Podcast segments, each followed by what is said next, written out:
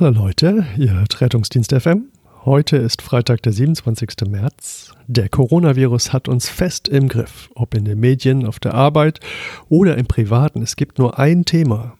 Inzwischen gilt ein weitreichendes Kontaktverbot und das öffentliche wie auch das private Leben ist auf ein Minimum heruntergefahren.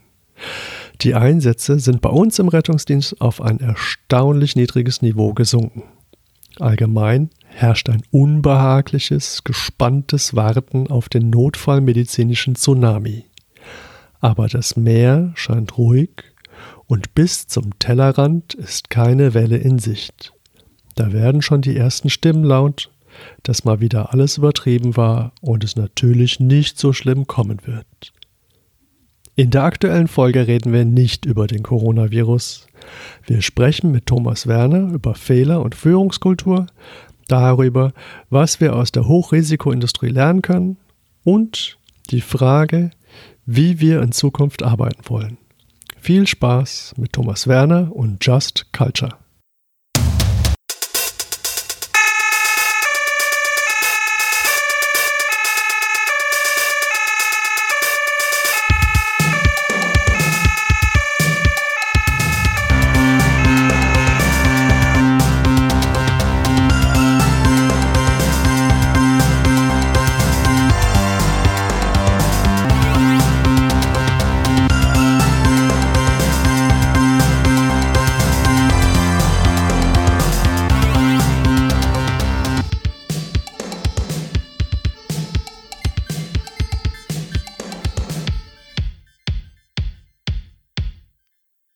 Herzlich willkommen bei Rettungsdienst FM, eurem Podcast für den Rettungsdienst mit Themen rund um den Rettungsdienst. Mein Name ist Julius Hohmann. Bei mir ist wie immer der Frank Weilbacher.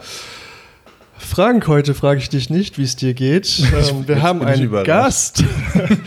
Thomas, das, Thomas das Werner. Thomas, wie geht's dir? Einen schönen guten Abend, muss ich sagen. Äh, sehr gut, vielen Dank.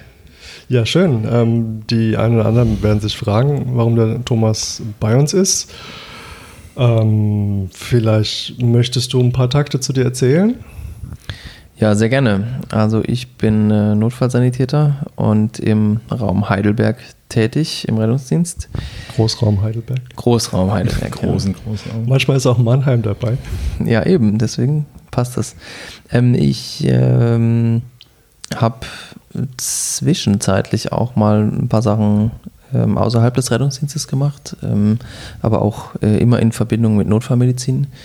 Ähm, auch noch ein Studium abgeschlossen und äh, bin jetzt aber wieder zurück seit anderthalb Jahren ähm, und erfreue mich quasi wieder an echten Patienten, weil vorher waren es teilweise nur Trainings- und Simulationspuppen und deswegen ähm, bin ich jetzt glücklich, wieder zurück zu sein. Was für ein Studium hast du abgeschlossen?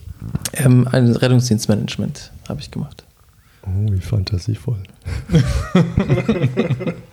Nein, das ist natürlich alles nur Neid, ähm, weil ich natürlich nur mit einem Fachwirt aufwarten äh, kann. Nichtsdestotrotz äh, bestimmt ein interessantes Thema für eine andere Sendung, was es denn im Rettungsdienst noch für Alternativen gibt, außer Medizin studieren.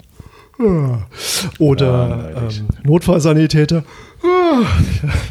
Ähm, da äh, können wir, glaube ich, mal eine Sendung machen, wo wir Verschiedenes beleuchten. Gut, das ist aber heute nicht unser Thema. Unser Thema wäre ähm, Just Culture, was auch immer das sein soll. Es, es hat irgendwas mit Kultur zu tun. Also Kultur finde ich gut. Ähm, ja, was, was ist denn dein Bezug zu Kultur, Thomas? Also mein äh, Bezug zu Just Culture, ohne direkt tief einzusteigen, ähm, kommt daher, ich habe es gerade erwähnt, ich habe zwischendurch noch ein bisschen was anderes gemacht. Ich war in einem Unternehmen tätig, ähm, was ähm, Ausbildung und Simulationstrainings gemacht hat für den notfallmedizinischen Bereich. Und ähm, ich muss sagen, mir hat es immer sehr viel Spaß gemacht und auch unseren Teilnehmern. Und am Ende des Trainings waren die sehr, sehr glücklich und haben gesagt, ja, wir haben viel gelernt, wir setzen das um und so soll es ja auch eigentlich sein in einem Training. Und dann hat mich das aber teilweise frustriert, weil ich gemerkt habe, ähm, die können das gar nicht umsetzen. Mhm. Also wenn wir gerade vom Crew Resource Management, CRM sprechen, ähm, dann liegt es eben nicht an, dem, an der einzelnen Person, was zu verändern, sondern müssen alle dran wirken. Da muss man systemische Änderungen herbeiführen, dass sich was verbessert. Und ich habe gemerkt, die können das nicht umsetzen. Und das hat mich teilweise frustriert, muss ich sagen. Und ich habe gedacht, was ist eigentlich das Problem? Und letzten Endes liegt es in der Kultur am Arbeitsplatz. Also, dass man ähm, nicht genug Zeit hat, nicht genug Gehör von seiner Führungskraft bekommt, dass, dass die Probleme nicht gehört werden ähm, oder dass sich auch Leute einfach gar nicht trauen, ähm, Fehler oder Probleme zu melden, weil sie ähm, dafür bestraft werden oder dafür ähm, äh, ja, einfach nicht gehört werden. Also um, um die Brücke zu schlagen, ähm, beim, beim Crew Resource Management geht es ja eigentlich darum, Fehler zu vermeiden oder aufzufangen, indem man ähm, ein gutes, eine gute Teamarbeit mit einer guten Kommunikation hat. Und du hast jetzt festgestellt, dass die ähm, Schüler das in den Simulationstrainings ähm, zwar versucht haben umzusetzen, aber eigentlich daheim am Arbeitsplatz ähm, die Struktur oder die ähm, Gegebenheiten gar nicht da sind, um sowas gut zu leben oder ähm, ähm, sowas gut zu arbeiten, so ein Crew Resource Management. Ja, genau. Also nicht nur die Schüler, also Schüler im Sinne von Teilnehmer, ja, auf jeden Fall, aber es waren ja äh, von, von Rettungs- über Pflege bis hin zum Oberarzt und Chefarzt äh, waren unsere Teilnehmer. Und ähm, ich habe im Nachhinein, hat es mich frustriert, weil ich wollte ja was erreichen damit. Wir wollten ja was verbessern und was verändern. Und ähm, wenn man das dann aber nicht umsetzen kann am eigenen Arbeitsplatz, ähm, ist das für mich totale Frustration gewesen. Weil ich frage mich dann, warum wir dann ein äh, teures mit hohen Kosten verbundenen ähm, Simulationstraining durchführen, wenn am Ende jeder sagt, so, das ist ja schön, dass ihr da jetzt ein bisschen gespielt habt, aber jetzt sind wir wieder äh, in der echten Arbeitswelt und hier tickt die Uhr anders. Naja, so kommt es einem ja oft vor, dass man Dinge macht äh, wie ein wohltuendes Pflaster, dass sich alle ein bisschen besser fühlen und mit gutem Gewissen dann wieder genauso weitermachen können wie vorher. Gut, jetzt sind schon einige Stichworte gefallen. Ähm, CRM, Just Culture. Ähm, vielleicht können wir das irgendwie mal ähm, erklären, so für Leute wie mich. Ja, also ähm, Just Culture zu erklären ist immer ein bisschen komplex. Deswegen fangen wir vielleicht oder sage ich einfach mal, warum äh, im Prinzip das durchgeführt werden soll oder was das die Grundproblematik ist. Ähm, wir werden eigentlich von Kind auf erzogen, ähm, dass wenn wir Fehler machen, ob die jetzt beabsichtigt sind oder nicht, dass wir dafür bestraft werden. Also es gibt irgendeine ähm, eine Konsequenz für die Taten und wie gesagt, egal ob das die Intention desjenigen war oder nicht. Das geht in der Schule weiter, in der Ausbildung bis hin ähm, zum Arbeitsplatz. Ähm, es wird meistens oder wenig nachgefragt, was eigentlich wirklich die Ursache ist, sondern meistens heißt es, du hast es verbockt, ja, oder du bist der Schuldige und deswegen musst du auch die Strafe abkriegen, weil du, du kennst ja unsere Regeln, die eingehalten werden müssen. Name, Blame, Shame heißt es, ja, oder? Ja, genau. Ja. Ja, richtig. Und, ähm, und Just Culture soll im Prinzip, und Just kommt eben von Justice aus dem Englischen, also Gerechtigkeit, man kann es jetzt nicht so direkt übersetzen, deswegen müssen wir auch bei dem Term Just Culture bleiben. Ähm, aber es ist so eine, die Engländer übersetzen es ähm, mit Fairness-Kultur. Mhm. Also es geht um Gerechtigkeit, es geht um eine gerechte Behandlung der, in dem Fall Mitarbeiter, äh, gerade bei äh, unbeabsichtigten Fehlern. Also wenn jemand etwas tut äh, oder etwas passiert, ohne dass da die Intention dahinter stand. Ja? Ich sage auch immer, wir gehen ja auf Arbeit äh, nicht, um jemanden zu schaden. Also die wenigsten oder es passiert ganz selten, dass jemand sagt, heute gehe ich mal auf Arbeit, um, um jemanden zu verletzen oder jemanden zu schaden. Hoffentlich, ja. Wenn man jetzt nicht gerade Preisboxer ist oder so. genau. Ja, für unseren Bereich hoffe ich das auf jeden ja. Fall, aber ich, ich gehe auch ganz stark davon aus. Also das, das merken wir besonders auch, wenn was passiert, oder? Die Leute, wie, wie fühlen die sich? Die haben die sind verunsichert, die haben Angst. Ja, hoffentlich so, wie sie sich verhalten haben, nämlich blöd. Ja, Moment, Moment, da kommen wir, ja, ähm, da kommen wir gleich dazu. Ich komme gleich nochmal darauf zurück. Ähm, denn, denn ja, sie, sie, sie für eben nochmal, sie, sie wurden ja bisher immer bestraft. Ja, ähm, für ihre Fehler. Und jetzt ja. ja. auch wieder. Und sie machen sich natürlich Sorgen, weil in unserem Bereich geht es ja um Menschen. Also sie haben irgendjemanden verletzt oder Leid zugefügt oder vielleicht auch fast schon. Also das nimmt uns ja auch schon mit. Wenn, wenn wir, wenn so äh, diese ähm, beinahe, Entschuldigung, beinahe, beinahe Zwischenfälle passieren, ähm, dass man im Prinzip äh, sich trotzdem schuldig fühlt oder sagt, oh mein Gott, das hätte jetzt einfach schief gehen können. Äh, und, und, und Menschen übernehmen Verantwortung dafür ähm, und vor allem, wenn es eben diese nicht beabsichtigten ähm, Fehler sind. Und auf diese wird eben reagiert mit Sanktionen, Bestrafung oder ähnlichen, weil, ja, warum eigentlich? Es ist so in unserer Kultur etabliert. Ich habe es bisher meistens so erlebt, ähm, dass immer der Mensch irgendwie als Ursache des Ganzen, als Schuldiger gesehen wird. Und genau das ist der Punkt, wo wir einfach ähm, dran arbeiten müssen, wo wir raus müssen, dass nicht der Mensch im Mittelpunkt steht, sondern Just Culture. Es geht um eine gerechte Bewertung dieser Sache, einen gerechten Umgang mit dem Mitarbeiter und vor allem geht es darum, und das ist eigentlich das Ziel, die Patientensicherheit zu verbessern, ähm, indem wir den Mitarbeiter auffangen und ihn nicht bestrafen, sondern schauen, was war wirklich die Ursache, dass dieser Fehler zum Beispiel passiert ist. Okay, also das, das klingt ja schon ganz schön. Es ist also weniger, dass man sagt, ähm, man, man lässt jetzt die Moral weg und gibt allen Fehlern einen Preis, sondern man sagt, ähm, ich versuche herauszufinden, was jetzt so des Pudels Kern war und versuche diesen Kern zu beseitigen. Ja, vor allem bei, vor allem bei Zwischenfällen.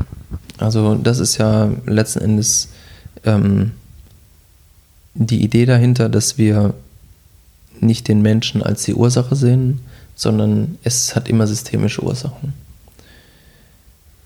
Die Menschen sind einfach ein Teil des Systems. Ich glaube, dass, ähm, also ohne, ohne uns Mitarbeiter, Menschen, würde das System kollabieren. Ich glaube, dass wir unsere Systeme aufrechterhalten und logischerweise, wenn was passiert, sind Menschen involviert.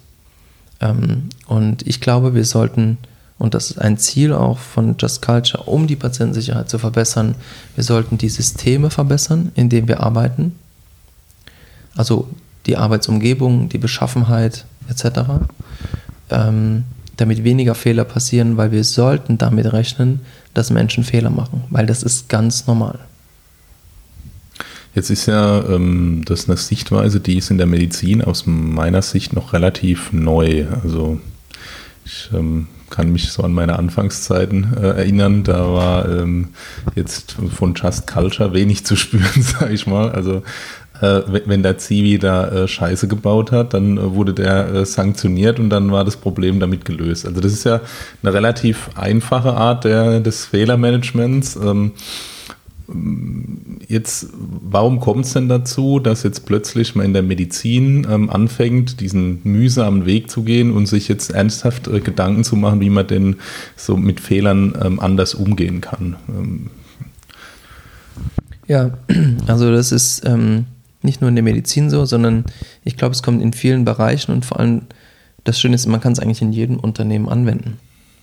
Der, der, eigentliche Ursprung ist im Prinzip, ähm, kommt aus den Hochrisikoindustrien. Also die Nuklearmedizin, äh, hätte ich was gesagt, die Nuklearindustrie, ähm, die, die, die, Armee mit ihren, mit ihren großen ähm, Flugzeugträgern oder ähnliches. Ähm, das sind einfach ähm, ja, Unternehmen oder, oder Systeme, äh, in dem kleine Konsequenzen vielleicht schon große Fehler haben. Und die sind von vornherein auf das Thema Sicherheit geprimed.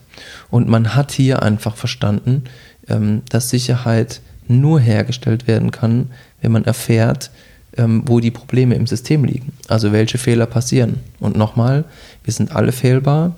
Ähm, keiner von uns ist, so ein ist so ein Perfektionist, sage ich mal.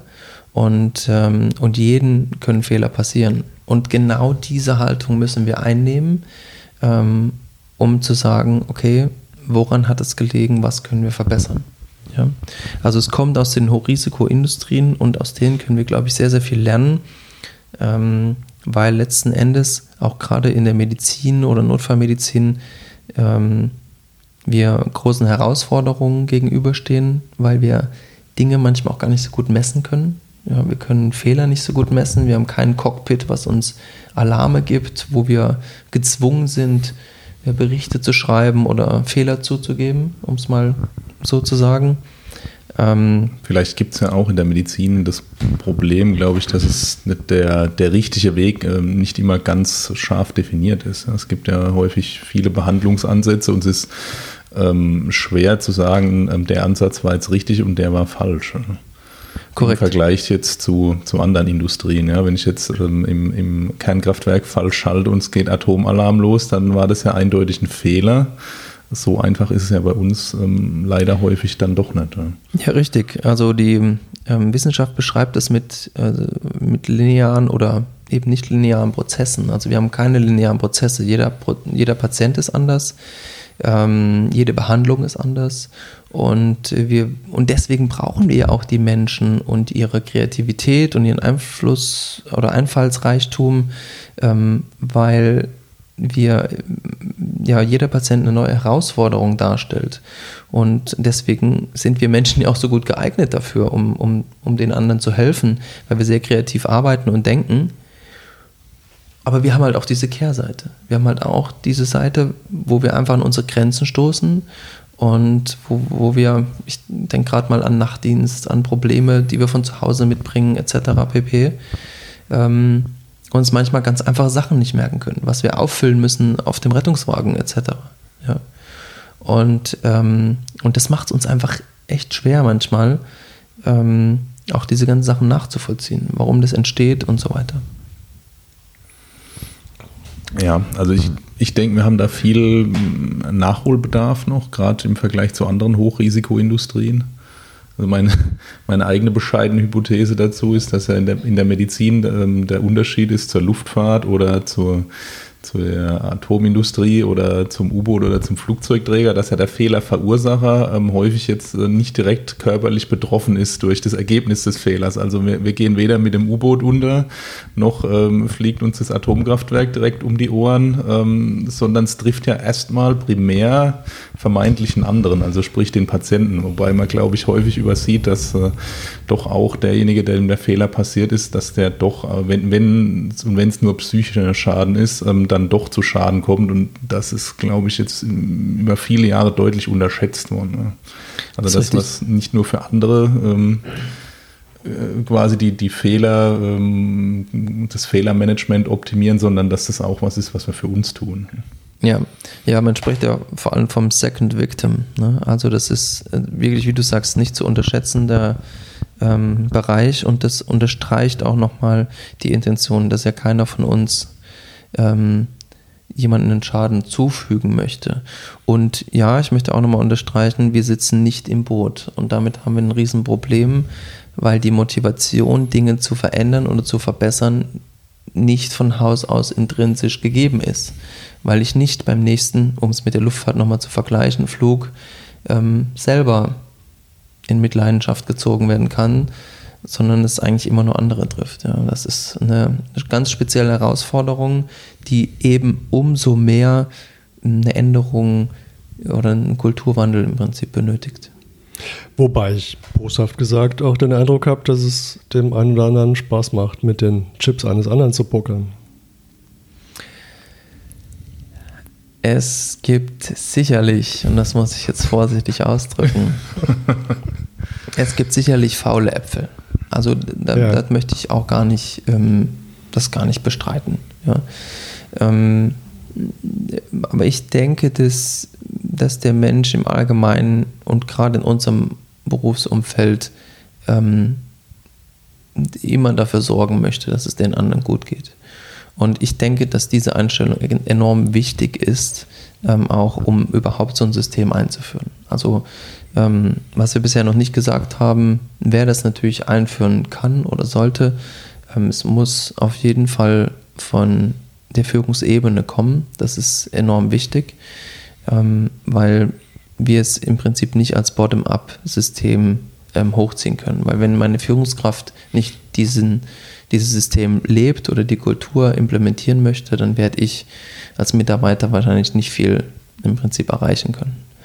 Ähm, ja, aber du hast es so ein bisschen, so ein bisschen angespielt. Ähm, natürlich können wir auch nicht immer darauf vertrauen, dass die Menschen nur Gutes tun oder unsere Mitarbeiter. Ähm, und sind auch ein bisschen darauf angewiesen, dass jeder im Prinzip seine Verantwortung übernimmt für die Tätigkeiten, die er übernimmt. Ja? Also jeder muss Verantwortung für sein Handeln übernehmen. Und das ist, sind zwei elementare Grundpfeiler im Just Culture System.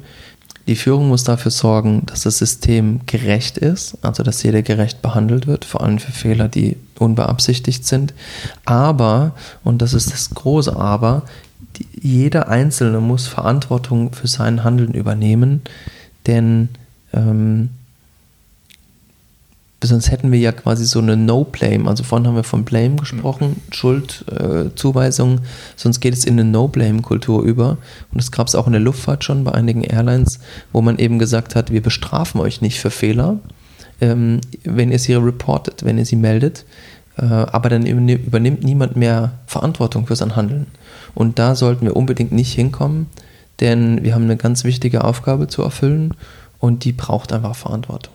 Und ja, aber das ist doch, das ist doch das, was wir jetzt haben. Also bis vor kurzem oder eigentlich auch bis jetzt haben wir doch in, in vielen ähm, Unternehmen den Fall, da haben wir eine Führungskraft, die soll hart durchgreifen, die soll als äh, Primus inter pares äh, vorausschreiten, als leuchtender Stern und ähm, wenn es dann sein muss, auch mal ähm, zwischen reinhauen, dass auch alle spuren. Ähm, hier und da hat man dann festgestellt, dass das nicht geht und plötzlich hat man so ein System von, wir äh, lassen euch alles durchgehen und vor allem melden macht frei. Mhm. Und ich meine, an dem Punkt sind wir doch schon. Ich meine, ist das nicht schon die halbe Miete? Ich meine, wir, wir melden jetzt alles, wir haben keine Konsequenzen mehr zu befürchten. Und vor allem, das, das Ding geht mich dann auch nichts mehr an. Ich habe es ja dann gemeldet, oder? Ja, eben, das ist, ist dieser spannende Punkt. Ähm, das ist so eine, wie soll man sagen, vielleicht so eine, so eine Waage kann man sich vorstellen. Man muss irgendwie das Gleichgewicht halten. Also man muss das Gleichgewicht bekommen und das ist auch diese Challenge, ähm, vor allem für die Führungskräfte, zwischen Verantwortung übernehmen und nicht strafen für einen, für einen Zwischenfall. Ähm, Gut, es ist wahrscheinlich auch sehr abhängig ähm, letztlich von der Verhaltensweise des Mitarbeiters. Weil ich denke, es stellt ja einen Unterschied dar, ob jetzt dem, dem Mitarbeiter einfach ein, ein letztlich unverschuldeter Fehler unterläuft, weil äh, einfach das, das, äh, das schlechte System dazu geführt hat. Ähm, dass das irgendwann passieren musste oder ob jetzt durch ein, äh, sei mal, gezielt regelfremde oder regelmissachtende Verhaltensweise des Mitarbeiters, obwohl er es hätte besser wissen können, jetzt ein Problem herbeigeführt wird. Das ist ja schon ein Unterschied, oder?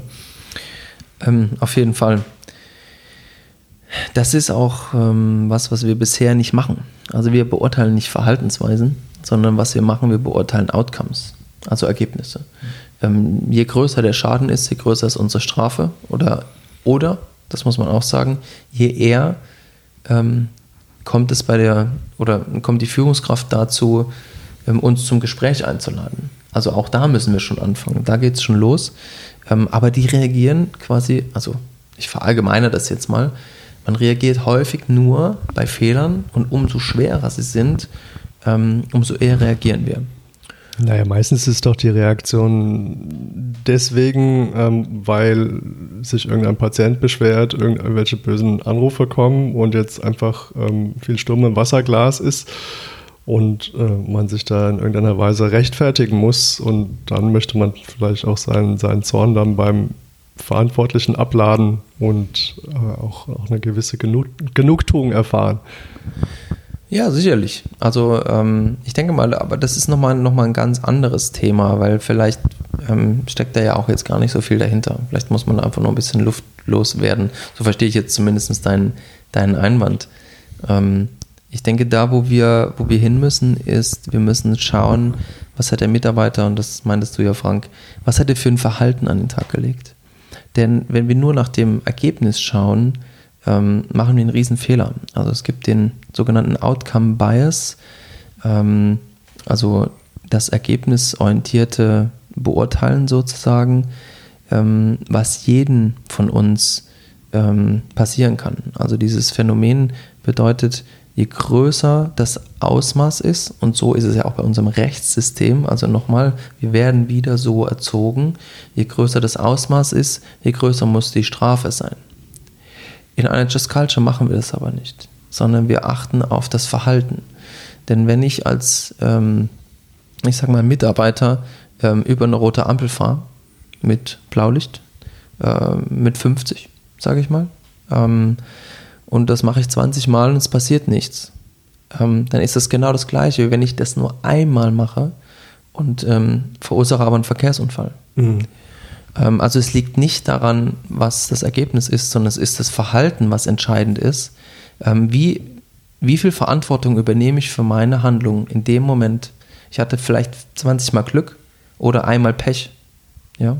Aber so sollten wir es nicht beurteilen, sondern wir sollten immer schauen, wie verhält sich der Mitarbeiter ähm, und, und, und nicht, erst, nicht erst dann reagieren, wenn, wenn das Kind in den Brunnen gefallen ist.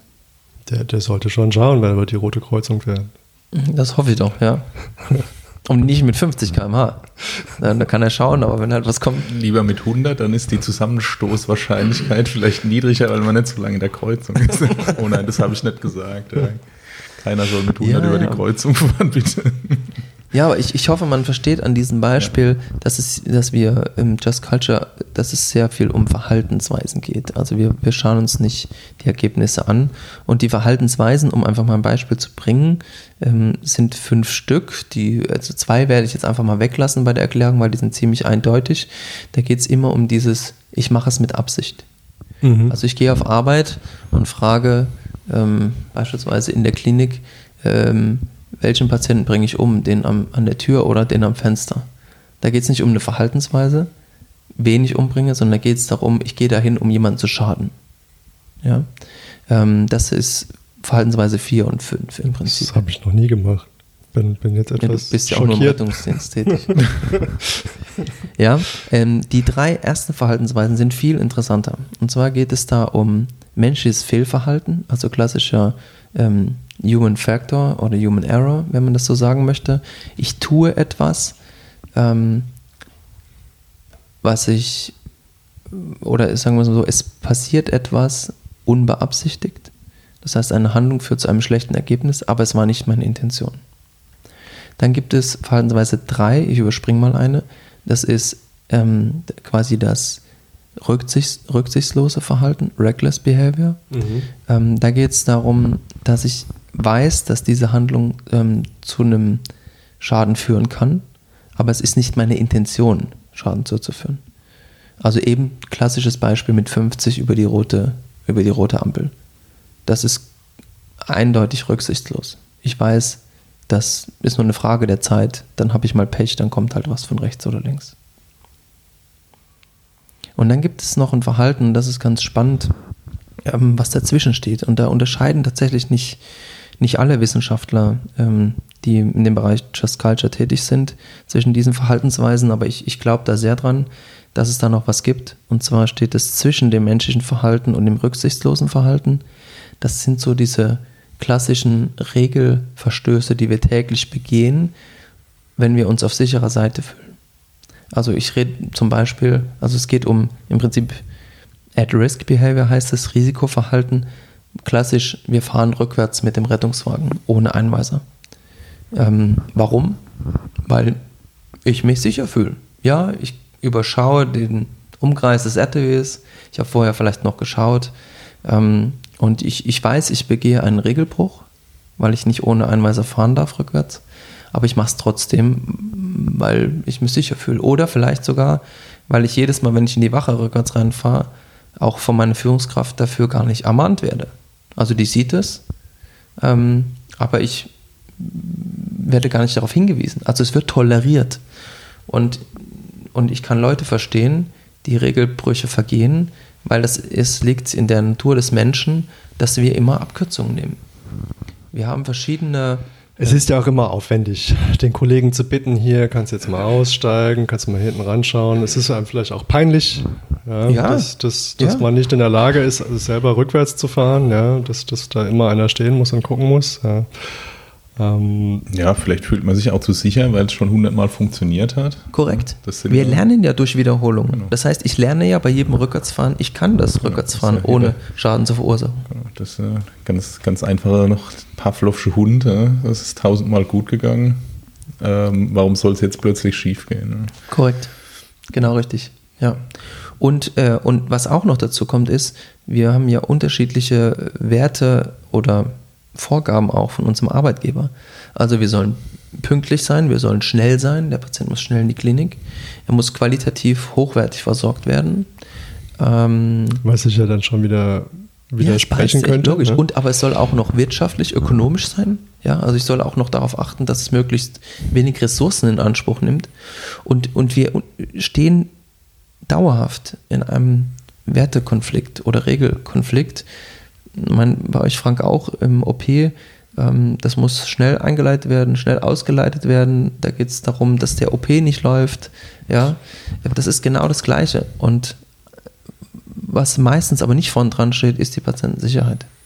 Ja, und es sind ja also gerade Patientensicherheit und ähm, ähm, Ökonomie oder Geschwindigkeit, das sind ja Bereiche, wo wir wissen, dass, die, dass das entgegengesetzte ähm, Punkte eines Spektrums letztlich sind. Da gibt es ähm, in der Mitte einen Bereich, wo ich, wo ich mich halbwegs bewegen kann, ähm, wo selten was passiert. Aber ähm, eigentlich ist es völlig klar, je weiter ich mich in Richtung Ökonomisierung bewege, desto mehr leidet die Patientensicherheit zwangsweise ab einem gewissen Punkt. Und das, das wissen wir ja alle. Und trotzdem ähm, ist es so, dass wir uns teilweise vielleicht zu sehr unter Druck setzen lassen und uns zu weit von unserem eigentlichen Hauptziel der Patientensicherheit wegbegeben, weil wir denken, wir müssen auch noch diese anderen Interessen irgendwo bedienen. Ja, auf jeden Fall. Und deshalb müssen auch die Arbeitgeber diese Werte vorgeben. Ich weiß nicht, bei wem das, also könnt ihr jetzt alle mal selbst überlegen, was für Werte euch euer Arbeitgeber bisher vorgegeben hat. Und ähm, ich muss sagen, ich war damals auf einem Seminar, eben Just Culture, und dann saß ich da und dachte, oh, bitte fragt mich nicht.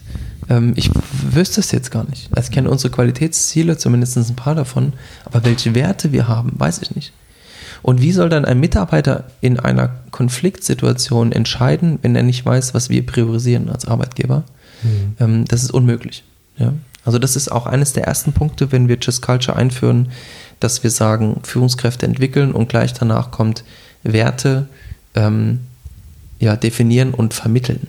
Ja. ja, ich glaube, dass es tatsächlich in der Praxis ein, ein sehr häufiges Problem ist, dass einfach die Führungskräfte voraussetzen, dass der Mitarbeiter weiß, was, was für ein Ziel ja. erreicht werden ja, soll. Ja, Oder was ich, was ich noch schlimmer finde, ist, wenn, wenn quasi widerstrebende ähm, Ziele definiert, ähm, aber es wird nie darüber gesprochen, dass es ja einen Konflikt gibt und Richtig. der Mitarbeiter wird mit diesem Konflikt allein gelassen und kann sich jetzt überlegen, ähm, für das Nicht-Erreichen, welches Ziel es, ähm, er denn jetzt gern möglicherweise sanktioniert werden möchte, weil irgendwas macht das sicherlich falsch, egal wie. Richtig. Ja, mhm. zumal das ja eigentlich ein altbekanntes, wie du schon sagst, Spannungsfeld gerade im Rettungsdienst ist. Ähm, nehmen wir das Thema, Thema Notkompetenz beim, beim Rettungsassistenten. Nehmen wir jetzt den Notfallsanitäter, der in seiner rechtlichen Stellung nicht geregelt ist.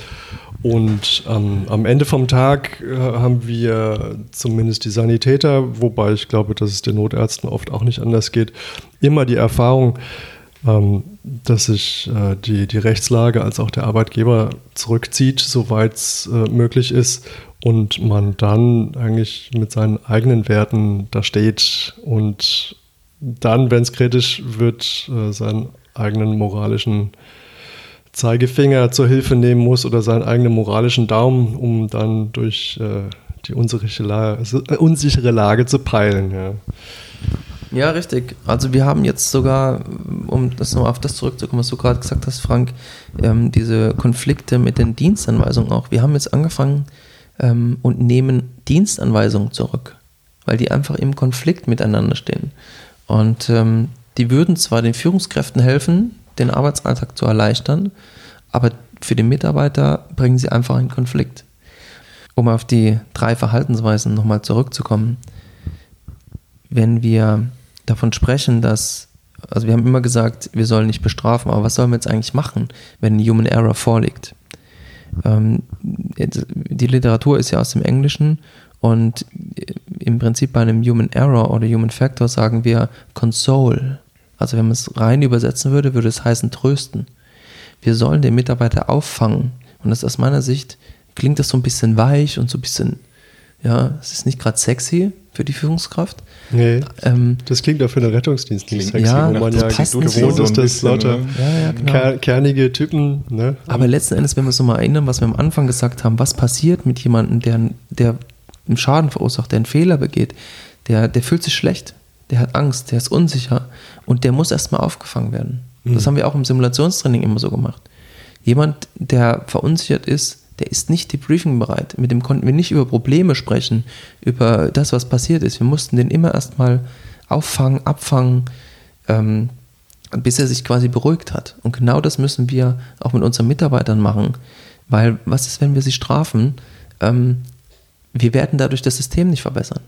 Im Gegenteil, sie werden sich verschließen, wir werden nicht an die Ursachen kommen, an die, an die Probleme und, ähm, und sie werden dann vielleicht das nächste Mal versuchen, was zu ändern, aber nur, weil sie Angst haben, was falsch zu machen.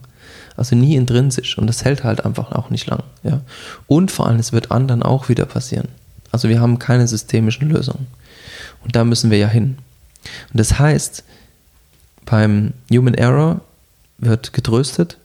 Beim Risikoverhalten muss gecoacht werden. Warum? Weil wenn einer rückwärts fährt ohne Einweiser, macht er das, weil er sich sicher fühlt. Also ich muss ihm sagen, warum ist das wichtig? Warum solltest du das tun? Und auch immer wieder wohlmöglich erinnern, weil wir immer wieder in diese, dieses Verhalten verfallen, Abkürzungen zu nehmen ähm, oder irgendwas umgehen, damit wir unsere Werte oder Ziele erfüllen können.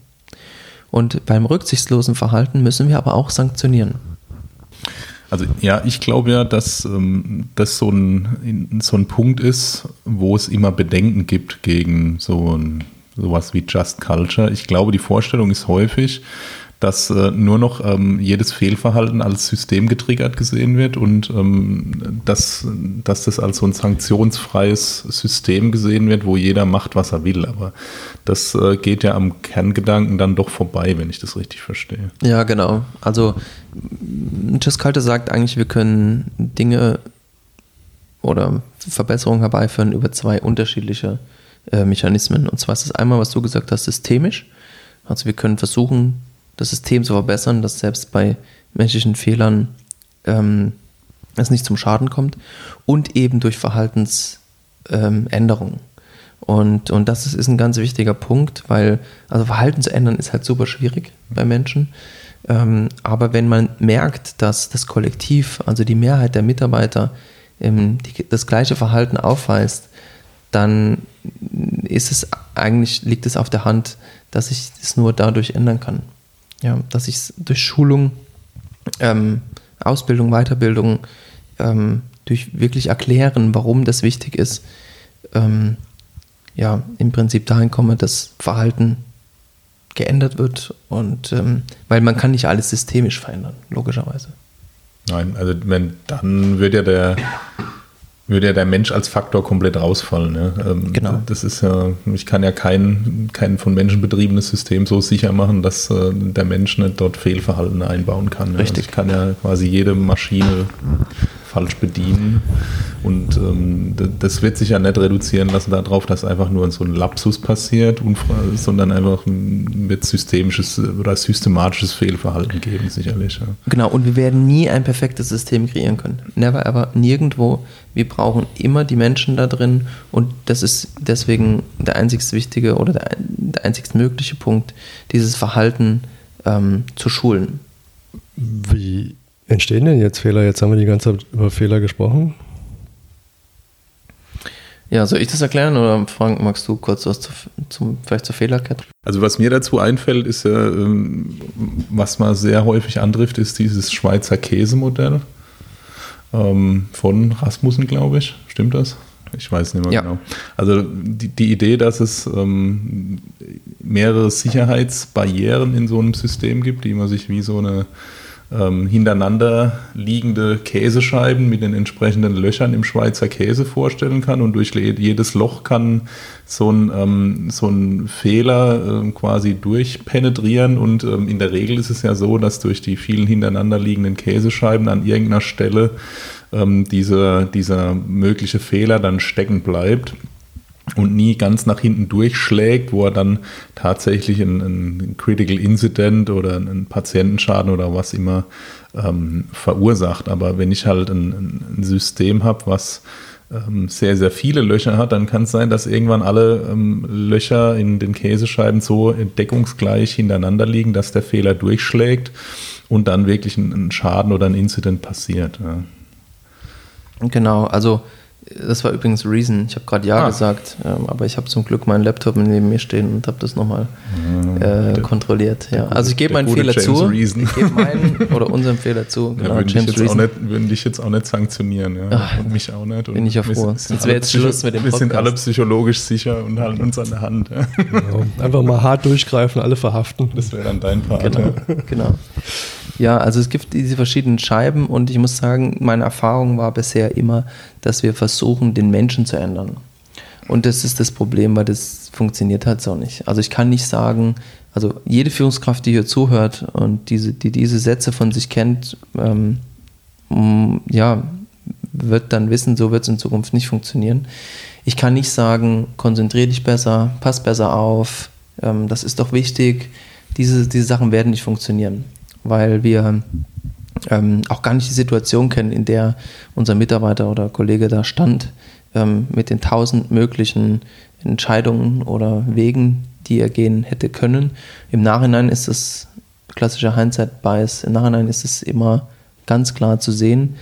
Ähm, aber ähm, ja, wir sollten nicht versuchen, den Menschen zu ändern, sondern eben eben das System. Das ist das, was ich denke, was uns viel mehr bringt natürlich. Man muss, glaube ich, das System so sicher machen, ähm, dass es dem Menschen trotz all seiner äh, Fehlermöglichkeiten schwierig, äh, schwerfällt, ähm, einen ausreichenden Fehlerimpact auf dieses System auszuüben, das dann zum Durchschlagen aller Käsescheiben kommt. Richtig. Also muss quasi das, äh, um es einfach auszudrücken, möglichst idiotensicher machen, glaube ich. Richtig. Und jetzt ist ja der große Punkt, wie kommen wir dahin? Also wie können wir das machen? Und ähm, letzten Endes ist es so, dass wir den Mitarbeiterkollegen brauchen, der uns eben diese Fehler meldet. Also ich brauche eine Kultur, in der ein Mitarbeiter, und so wird es übrigens auch ähm, in der Luftfahrt oder im, im Eisenbahnwesen beschrieben, ähm, da heißt es auch Redlichkeitskultur. Diese, in Klammer auf, Just Culture, soll dem Mitarbeiter eben die Sicherheit geben, ähm, Fehler zu melden. Ja, also wir können nur besser werden, wenn, wenn wir Fehler gemeldet bekommen. Und das geht aber eben nur, wenn uns die Mitarbeiter vertrauen. Also wenn sie wissen, sie werden für einen menschlichen Fehler nicht, nicht bestraft, ja, ähm, sondern man versucht, sie zu trösten und Lösungsmöglichkeiten zu erarbeiten, ähm, nachdem man auf die, den Ursprung des Problems gekommen ist.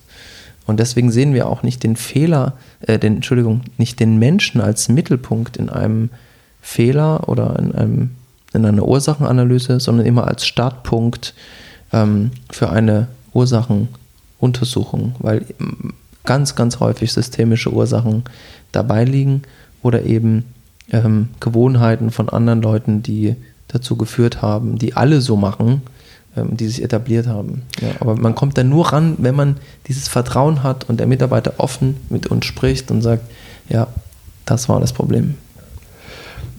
Aber ich, ich verstehe es noch nicht so ganz. Ich meine, was, was wollen wir denn hier? Wollen wir, wollen wir jetzt äh, bei dieser Geschichte, bei dem Just Culture, wollen wir äh, Systeme etablieren, die so sicher sind, dass äh, in diesem System jeder Idiot arbeiten kann?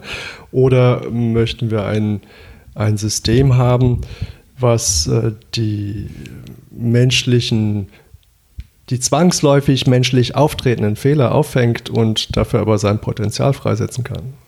Ja, ein, ein System für Idioten wäre toll, weil dann würden wir keine Fehler mehr machen. Da würde ich mich bewerben. Ja, ähm, nur, ich habe es vorhin schon gesagt, per perfekte Systeme werden wir nie hinbekommen. Ähm, ja, wir brauchen eher Letzteres. Also wir brauchen ähm, ein System, was möglichst viele Fehler, beinahe Fehler auffängt. Ähm, und nochmal, das bekommen wir aber nur hin, indem wir herausfinden, was unsere Probleme sind und da, da an Lösungen arbeiten. Und, und da wir eben das nicht alles systemisch abfangen können, gerade im Rettungsdienst mit unseren vielen Variablen, jeder Patient ist anders, jedes, jedes ACS, jeder Schlaganfall ist anders, jeder Einsatz, ähm, brauchen wir unsere Mitarbeiter, die im Prinzip nochmal unsere Werte nachgehen und eine sichere und qualitativ hochwertige Patientenversorgung machen können. Ich glaube, was man auch vor dem Hintergrund nicht vergessen darf, ist ja, ähm, der, der Mensch ist zwar ähm, klar, äh, bietet eine gewisse, eine gewisse Fehleranfälligkeit. Ähm, auf der anderen Seite ist ja äh, gerade die menschliche Kreativität häufig ähm, ein wesentlicher Faktor, um Fehler ähm, zu managen oder sogar drohende Fehler, mit denen gar keiner gerechnet hatte, bis dahin ähm, abzufangen, sogar bevor sie ähm, wirksam werden. Weil äh, ganz häufig ist es ja tatsächlich so, dass wir Fehler im letzten Moment noch bemerken und ähm, abbiegen, die schon durchs ganze System durchgeschlagen haben und es eigentlich nur durch aufmerksames oder kreatives Denken noch im letzten Moment verhindert oder zumindest abgemildert wird. Oder? Absolut. Also ihr hättet mich sehen sollen, ich habe die ganze Zeit mit dem, mit dem Kopf genickt. ähm, ich konnte konnt gar, nicht, gar nicht mehr und habe gedacht, werd fertig, ich möchte auch was dazu sagen. Nee, bitte, also hier kann jeder was sagen. ja, also äh, das ist genau der Punkt. Wir haben den Menschen als Ressource, so sehe ich das, ähm, und nicht als Risikofaktor. Und ähm, diesen, diesen, diese Änderung des Mindsets sollten wir unbedingt annehmen ähm, in der Human Factor Forschung wurde nämlich immer der Mensch als Ursache, also immer wenn rauskam, der Mensch hat einen Fehler gemacht, wurde er als Ursache gesehen. Und das ist total der falsche Ansatz, weil es steckt immer viel mehr dahinter und man sollte immer das System als Ursache sehen und nie den Menschen an sich, weil der ist nämlich eigentlich der, der uns die ganze Zeit das System aufrecht erhält ähm, und, und am Funktionieren hält. Ähm, ja, du hast ja ähm, gesagt jetzt, ein ganz wesentlicher Bestandteil, dass diese Just Culture funktionieren kann, ist, dass ja Fehler durch den Mitarbeiter gemeldet werden. Ähm, jetzt gibt es ja verschiedene Formen, wie das passieren kann. Also ich weiß zum Beispiel bei uns aus der Klinik, dass wir an einem äh, CIRS-System teilnehmen, also Critical Incident Reporting System, wo man in dem Fall anonym ähm, kritische oder beinahe kritische Zwischenfälle melden kann und ähm, die werden dann aufgearbeitet, sowohl medizinisch als auch juristisch und ähm, dann gibt es ähm, letztlich eine, eine, schriftliche Ausarbeitung dazu und äh, man kann die, ähm, die ganzen Meldungen und die entsprechenden Aufarbeitungen aller anderen Teilnehmer, ähm, alles anonym, äh, kann man sehen und kann zum Beispiel gucken, welche Fehler gibt es, die immer wieder auftreten. Ähm, ist das ähm, ein geeigneter Weg, um auch für so eine Just Culture ähm, an die an das Fehlerreporting zu machen? Also auf jeden Fall, vor allem, wir sollten das Rad nicht jedes Mal neu erfinden. Ja, ähm, wichtig ist nur, ähm, wir müssen es ein bisschen anders machen, glaube ich. Also gerade in Bezug auf das Zielsystem. Ähm, ich bringe vielleicht mal ein Beispiel. Ähm, du hast gesagt, es wird anonym verfasst. Warum hat man das gemacht? Man hat viele Studien gemacht im medizinischen Bereich und hat festgestellt, wenn man es anonym macht, kriegt man mehr Fehlermeldungen. Ähm, der Sinn der des Fehlermeldens ist ja aber, dass wir auf die Ursache zurückkommen. Und ähm, wenn ich jetzt einen Piloten zum Beispiel habe oder einen Flugzeugabsturz, sagen wir es mal so, und ähm, ich hätte keine Blackbox und keine Daten, die ich verarbeiten kann, dann würden die Unfalluntersucher ähm, niemals herausfinden, warum ist das Flugzeug abgestürzt. Das heißt, sie brauchen viel mehr Informationen. Und wenn ich einen CIRS-Bericht anonym abgebe, weiß ja der Melder gar nicht, was, was wichtig ist. Ich habe gesagt, das System ist, es ist meistens systemische Ursache, nicht des Einzelnen. Das heißt, nur durch den, die Abgabe der Meldung gehen halt ganz, ganz viele Informationen verloren, weil derjenige, der es meldet, gar nicht weiß, auf was es uns eigentlich ankommt, was mhm. ganz normal ist. Ich muss immer wieder fragen, warum ist das passiert, warum, warum, warum.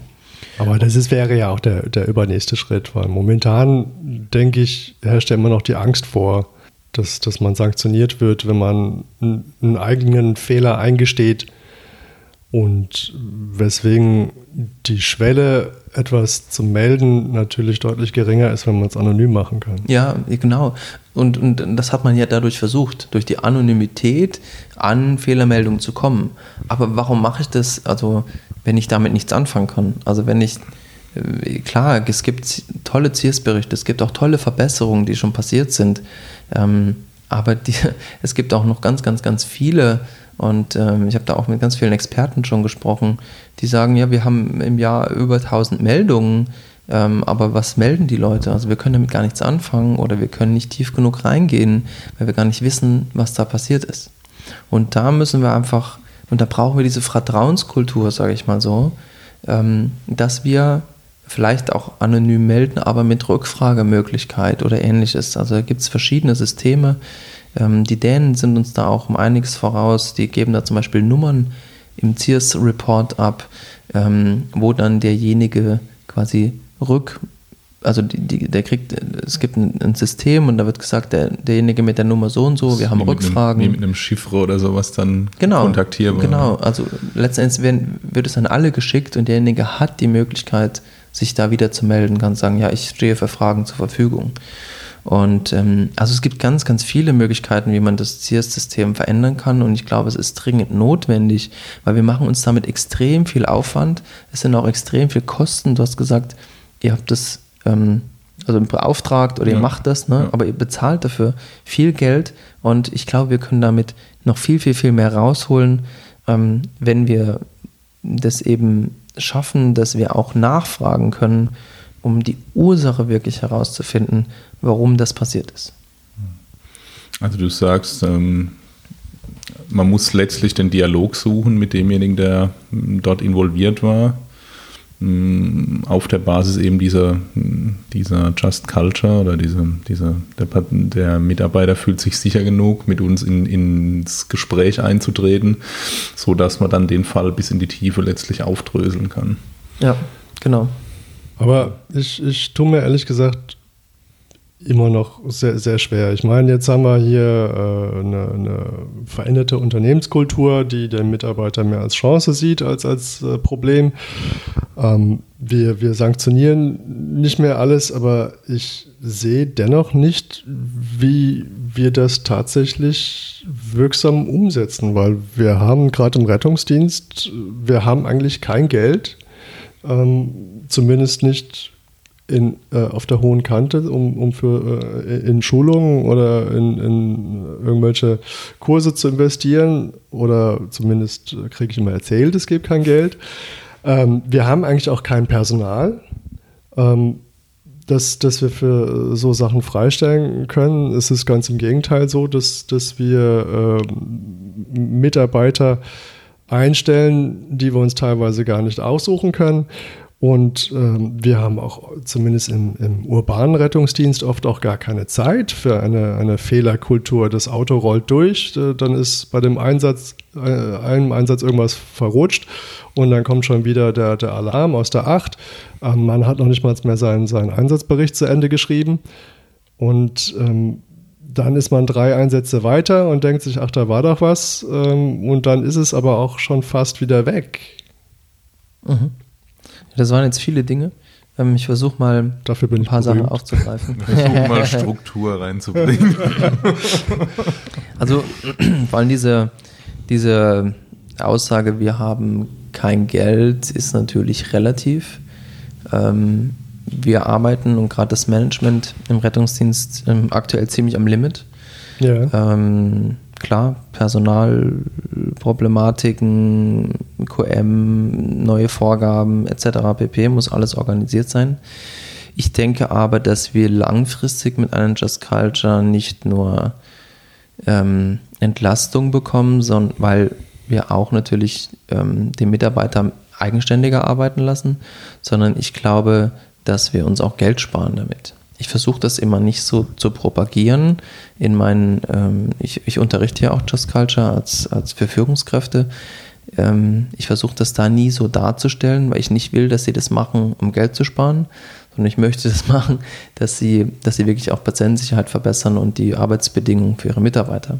Ja. Ähm, aber ich glaube, dass wenn wir langfristig ähm, Ergebnisse verbessern, Schäden reduzieren, Sicherheit verbessern, dass wir uns damit sogar Geld sparen und vor allem ganz viel Arbeitsaufwand, weil wenn wir ordentliche Strukturen und Prozesse herstellen, ähm, dann belebt das das Unternehmen. Also das ist das, was ich mir ähm, erwünsche, was, was wir gerade bei uns vor allem versuchen.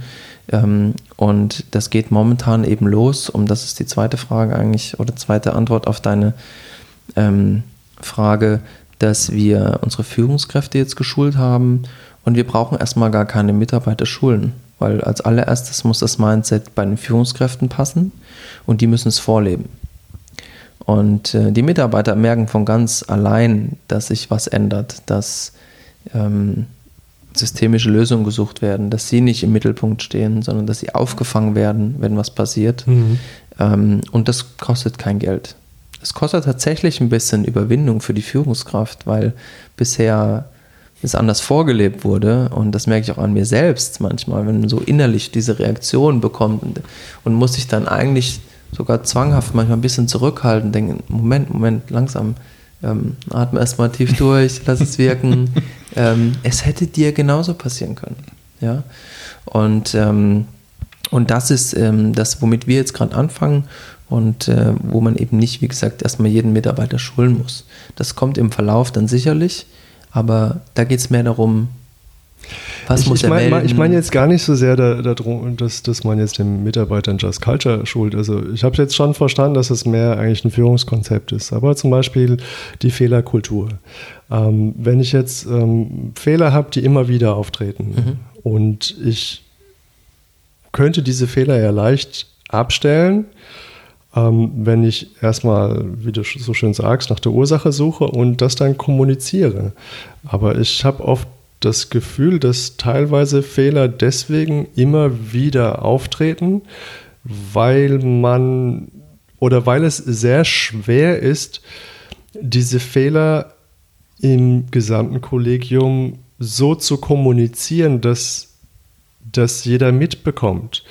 Ähm, zum Beispiel gerade wir als Notfallsanitäter, wir haben ja auch mittlerweile diese interessante Situation, dass wir nie mit anderen Notfallsanitätern zusammenarbeiten, sondern immer mhm. mit Sanitätern. Mhm. Das heißt, ähm, im Kollegium sehen wir uns eigentlich nur bei der Übergabe. Mhm. Und ähm, wie diese Unsitten so sind, äh, man kommt fünf Minuten vor Feierabend auf die Wache und dann wird die Ablösung schon wieder rausgeklingelt, ohne dass man das Auto checken konnte. Ähm, da kann man doch nicht viel miteinander reden. Und äh, da frage ich mich, wie kann das funktionieren? Ja, der, der Julius ist immer im Worst Case, ne? aber das ist gut, ja, das ist eine kleine Herausforderung. Ähm, ich denke, dass wir das Thema Kommunikation generell als eine Herausforderung haben. Ähm, nicht nur im Rettungsdienst. Also du hast gefragt, wie bekommen wir die Lösungen oder eben was passiert ist, ähm, an die Leute ran. Und, und das hat, glaube ich, gar nichts mit Just Culture zu tun, sondern das hat was damit zu tun, wie gut äh, deine Kommunikationsprozesse im Unternehmen einfach funktionieren. Ähm, und das ist auch schon die Lösung des Ganzen, denn wenn ich eine Lösung habe, ähm, dann muss ich die kommunizieren, dann muss ich sagen, hey, das ist passiert und das muss daraus erfolgen oder die Änderung haben wir vorgenommen. Ähm, oder ich bilde, eine, wenn ich noch keine Lösung habe, eine Arbeitsgruppe, die sich damit beschäftigt. Oder, oder, oder. Ähm, das hat gar nicht, glaube ich, so viel mit Just Culture an sich zu tun, sondern vielmehr ähm, ist das eine Umsetzung, die wir auch ohne Just Culture eigentlich schon brauchen und, und viel bessere Kommunikationsprozesse vor allem.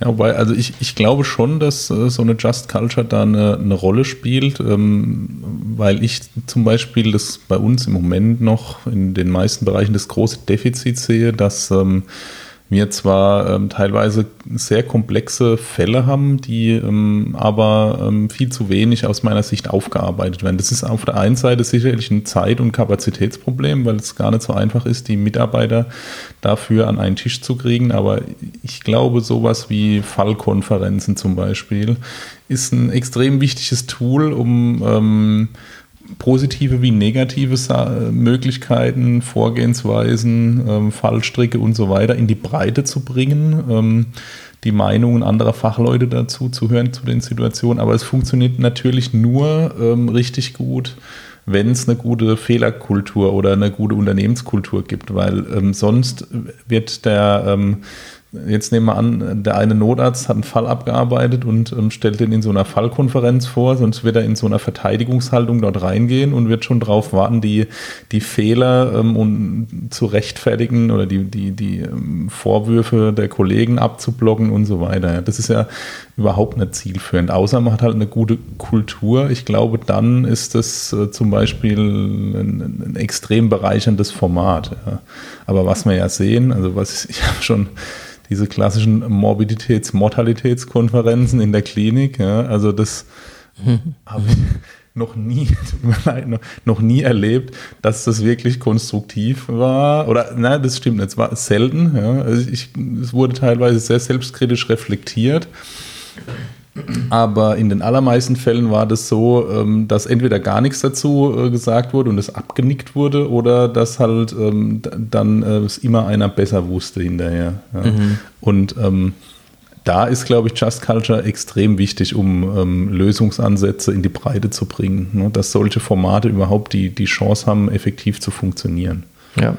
ja, das ist ähnlich wie mit dem CIAS. Ne? Das ist ein System, was äh, gut funktioniert. Also gerade diese Fallkonferenzen habe ich viel Rückmeldungen aus den Kliniken, dass, dass das den Leuten sehr viel bringt, ähm, weil man eben, und das ist, das spricht wieder für Just Culture.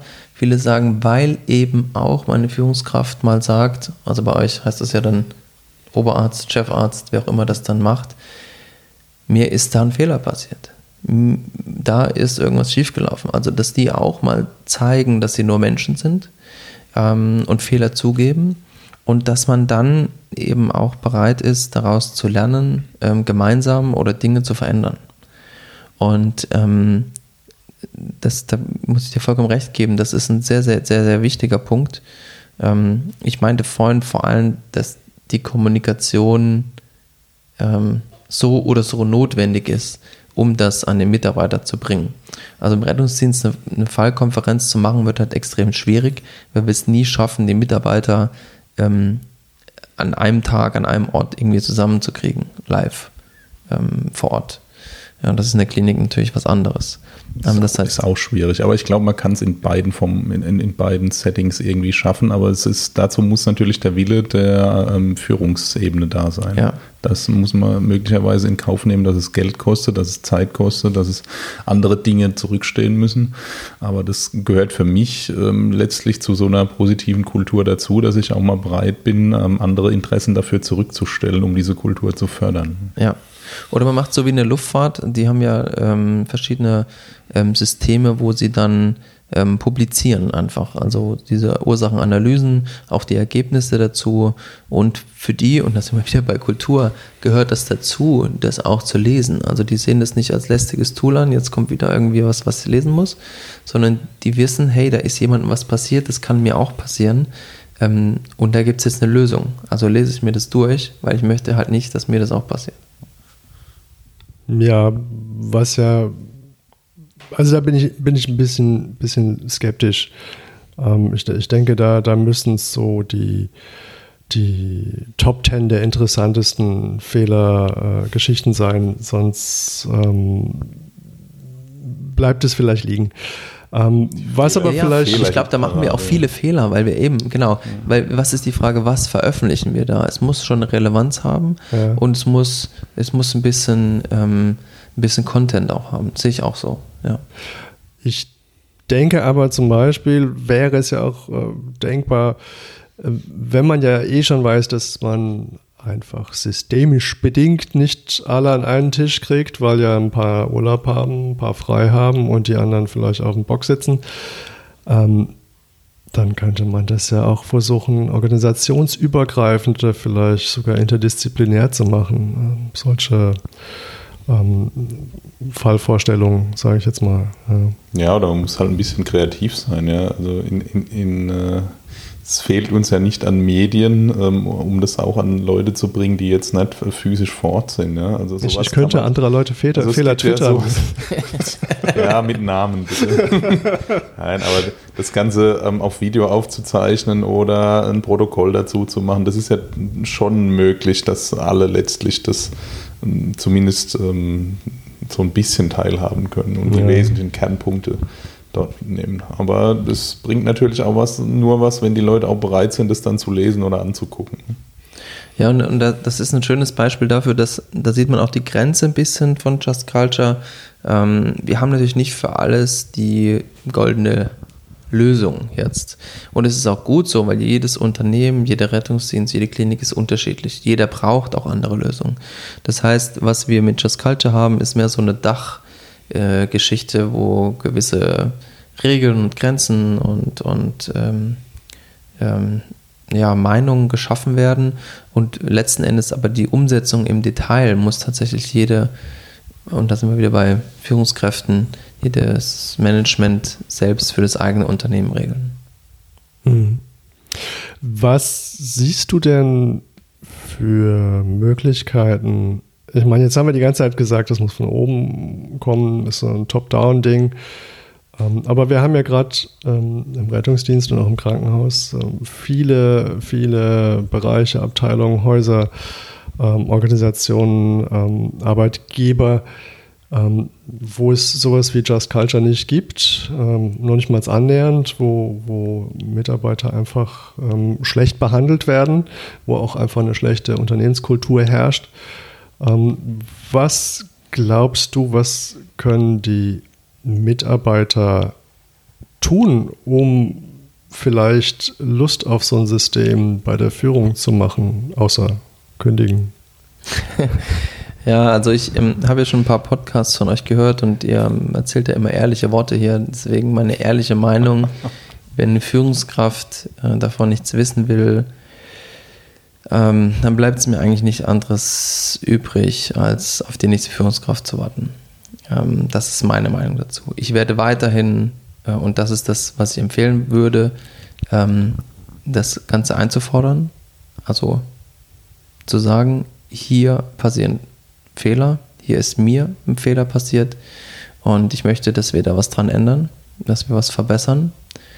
Ähm, dann wird es vielleicht nicht zur Just Culture kommen, aber zumindest zu einem, einer Art Fehlermanagement, ja. Fehlerkultur, die sich etablieren kann, ähm, weil man es einfach einfordert.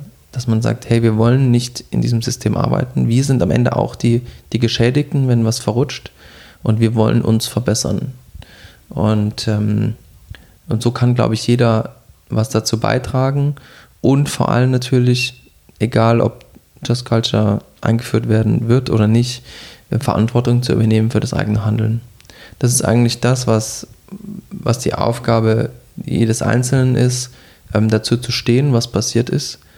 Ähm, und vielleicht auch mal einen Schritt mehr zu gehen, eben zu sagen, ich mache das jetzt, auch wenn ich jetzt vielleicht keine Lust drauf habe, weil es nachts um drei ist oder wie auch immer, ähm, um es halt für den Patienten zu tun. Ja, vielleicht auch ähm, sage ich jetzt mal, natürlich für das eigene Verhalten Verantwortung übernehmen oder auch für die eigene Arbeit. Das wollen wir ja eigentlich. Darum sind wir in der Medizin oder im Rettungsdienst, weil wir gerne selber Verantwortung übernehmen. Was vielleicht eine Möglichkeit wäre, ähm, das auch nicht mehr hinzunehmen, wenn man selber oder wenn Kollegen so in die Ecke gestellt werden und äh, vielleicht dann auch, ich sage jetzt mal, runtergemacht werden ja, dass, dass man da einfach gemeinsam hinschaut und sagt, hey, das ist äh, keine Art und Weise, ähm, so wollen wir nicht miteinander umgehen. Ja, also ich denke, das ist wie so oft wahrscheinlich eine, eine Frage der kritischen Masse. Wenn genug äh, Mitarbeiter das einfordern, ähm, so ein System, dann ähm, wird die Führungsebene früher oder später in Zugzwang geraten, selbst wenn sie nicht will. Und ähm, ich könnte mir gut vorstellen, dass das die Entwicklung ähm, sein könnte, die wir in den nächsten Jahren sehen, wenn man so in den sozialen Medien mal verfolgt, was dort ähm, gepostet, getwittert und ähm, sonst was wird, dann äh, kommt aus meiner Sicht ganz oft raus, ähm, dass in die Richtung die ähm, Mitarbeiter sich weiterentwickeln wollen. Und ähm, deswegen, weil du vorhin gesagt hast, wir haben ja zu wenig Personal, das ist schwierig, ähm, das ist so.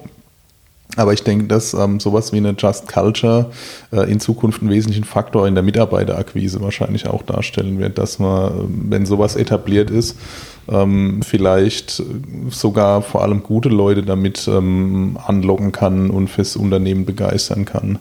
Weil ähm, letztlich muss man sich überlegen, wo, wo, wo will ich denn arbeiten? Irgendwo da, wo mir ein Fehler passiert, wo ich sanktioniert werde äh, und einfach eins aufs Dach kriege oder dort, wo das vielleicht differenziert betrachtet wird und ähm, vielleicht auch mal geschaut wird, was steht denn dahinter, was, wie kam es denn zu diesem Fehler, gibt es vielleicht ein Systemproblem, ähm, wodurch ich dazu äh, quasi, wo ich quasi einfach dort reingestolpert bin. Ja, ähm, das nimmt mich natürlich nicht aus der Verantwortung, aber aus meiner Sicht fühlt man sich ja sicherer in so einem System und, und Sicherheit ist ja ein ganz wesentlicher Faktor für die Mitarbeiterzufriedenheit. Ja, und wenn wir aus unseren Fehlern was lernen können, ist ja auch geil eigentlich. Ja, also sich nicht weiterentwickeln zu können, ist ja auch sowas, wenn ich mit Kollegen aus, gerade aus dem Rettungsdienst spreche, ähm, ist ein großer Unzufriedenheitsfaktor. Zu wenig Fortbildung, zu wenig Weiterentwicklung. Das System ist so starr, es ist immer alles gleich, es ist intransparent. Das macht, glaube ich, die, die Leute ganz extrem unzufrieden. Und das, wie gesagt, also man kann sich als Arbeitgeber, glaube ich, kaum noch leisten, die Leute lang genug unzufrieden zu machen. Die gehen halt. Ja, das gibt ja die Alternativen überall und ähm, die Schwelle ist niedrig, irgendwo anders hinzugehen. Ja, ja, Thomas, dann hast du ja sozusagen den, den Nerv der Zeit getroffen mit Just Culture. Ähm, Im Prinzip kann man ja sagen, dass wir an vielen Stellen eigentlich falsche Systeme haben und ähm, nicht die falschen Mitarbeiter, sondern das, die, den falschen Background. Und äh, vielleicht äh, macht es Sinn, diese falschen Systeme nicht weiter zu optimieren, sondern vielleicht über andere Wege nachzudenken. Ich nicke die ganze Zeit, ja. Du nickst die ganze Zeit. ähm, gibt es etwas, was du gerne noch unbedingt loswerden möchtest zu diesem Thema? Also so ein kleines Statement irgendwie zum Schluss, oder? Ähm, ich denke und ich hoffe, dass wir mit dem Thema Just Culture, ob es dann so heißt oder nicht, das ist mir eigentlich total egal. Ähm, ich möchte einfach damit erreichen, dass wir mehr ähm, den Patienten und dessen Sicherheit in den Mittelpunkt stellen, weil hier können wir äh, noch viel, viel besser werden ähm, und damit auch die Mitarbeiterzufriedenheit ähm, einfach erhöhen. Ähm, ich denke, dass sowohl die Führungskräfte wie auch ähm, die Mitarbeiter daran arbeiten können, jeder halt in seinen Bereichen. Ich glaube, wir haben das jetzt oft genug äh, erwähnt, wie das funktionieren kann. Und ähm, ich möchte, dass wir einfach dahin kommen, dass wir uns Menschen als Menschen sehen, die fehlbar sind, äh, immer wieder. Und ähm, dass jeder in der Haut des anderen hätte stecken können. Und dass wir uns gegenseitig unterstützen, diese, ähm, wie ihr es schon gesagt habt, auch das Einfordern, ähm, dieses Miteinander irgendwie zu erzeugen, um einfach ja auch besser zu werden und ähm, ja, hoffe, dass wir das ähm, sowohl durch diese Schulung, die wir machen von Top-Down, ähm, wie auch vielleicht, dass wir äh, es etablieren können in äh, Ausbildung, im Medizinstudium etc.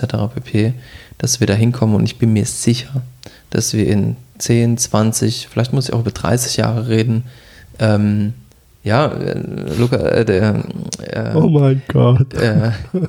Du ziehst die, ziehst die Augenbrauen hoch, aber, aber äh, das ist ein Kulturwandel. Und ähm, ich glaube, dass ähm, eben gerade die jüngere Generation, die das dann lernt und damit aufwächst, ähm, wenn die dann in der Führungsebene sind, dass wir das richtig leben können. Mhm. ich glaube nicht, dass es ähm, vor allem flächendeckend jetzt äh, in den nächsten fünf oder zehn Jahren funktioniert. Es wird sicherlich in einzelnen Unternehmen so sein, ähm, aber halt nicht flächendeckend. Ja. Wir freuen uns drauf, wenn es dazu kommt. Ja. Also ich glaube, dass, oder ich, ja, ich bin der festen Hoffnung, dass ähm, wir uns in diese Richtung entwickeln werden, entwickeln werden. Und das ist, glaube ich, ein, ein ganz entscheidender Schritt, ähm, um die Notfallmedizin in der Präklinik vorwärts zu bringen. Thomas, vielen Dank, dass du da warst. Ähm, mich würde jetzt eigentlich interessieren, wie es vielleicht in ein paar Jahren ist. Und dann würde ich gerne nochmal mit dir sprechen, um dann zu sehen, wie es sich denn entwickelt hat. Weil jetzt stehst du ja, ähm, oder jetzt steht ihr ja ganz am Anfang. Und dann würde ich mich selber so ein paar Erfolgsgeschichten freuen. Sehr gerne. Also wir sind ja, äh, also danke nochmal für die Einladung. Und wir sind ja ein, ein, kleines Team, in Anführungszeichen. Ich denke, dass wir in drei bis vier Jahren ähm, erste Ergebnisse auch haben, also auch ähm, die wir, Evidenzen, die wir aufzeigen können. Und dann bin ich gerne bereit, äh, da nochmal zu kommen. Ja, sehr, sehr schön. Dann, dann, würden wir dich schon mal buchen. Ja. sehr gut. Gut, was haben wir noch? Ähm, noch eine kleine Medienempfehlung des Monats, unabhängig vom heutigen Thema. Äh, also hätte, hättest du was, was du loswerden eine, möchtest? Ähm, also ich, äh, meine Medienempfehlung diesen Monat ist äh, der ED ECMO äh, Podcast von Zach Schreiner. ED ähm, ECMO. ED ECMO, ein ziemlich cooles Format ähm, für Menschen, die sich für ECMO, ECPR und andere abgefahrene Dinge, die man mit so Maschinen machen kann, interessieren ziemlich speziell, aber höchst interessant mit äh, hochkarätigen Gästen, die interviewt werden dort. Also das ist, wenn man sich fürs Thema ECMO interessiert, extrem hörenswert. Ja, wir müssen aufhören, ständig Podcasts zu empfehlen. Ich habe eigentlich keine Zeit mehr noch irgendwas Neues. Podcasts ja sowieso nicht gut. Ne? ich komme nicht mehr dazu, noch irgendwas zu machen. Ich muss ständig irgendwelche Podcasts. Gut, ähm, also Leute, hört weniger Podcasts, ist die, ist die Message vom Julius. äh, mit diesem schönen äh, Abschlusswort würden wir uns für heute genau. von euch verabschieden. Ihr, ihr, habt doch hier den einen, das muss doch reichen. Vielen Dank, dass ihr euch für Rettungsdienst FM entschieden habt. Vielen Dank, Thomas, und ähm, bis zum nächsten Mal. Bis zum nächsten Mal.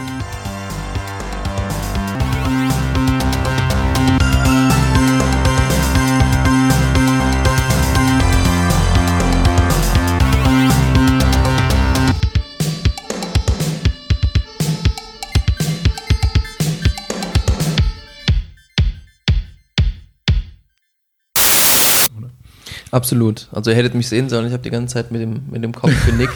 ähm, ich konnte konnt gar, nicht, gar nicht mehr und habe gedacht, werd fertig, ich möchte auch was dazu sagen.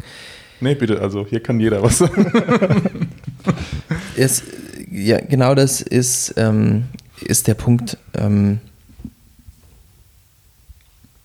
was, was hast du gesagt? Jetzt habe ich vor lauter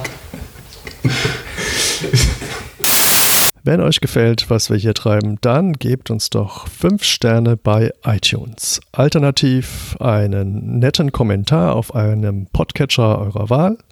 Gerne auch Feedback und Kritik und Anregungen an mail.rettungsdienstfm.de. Amen.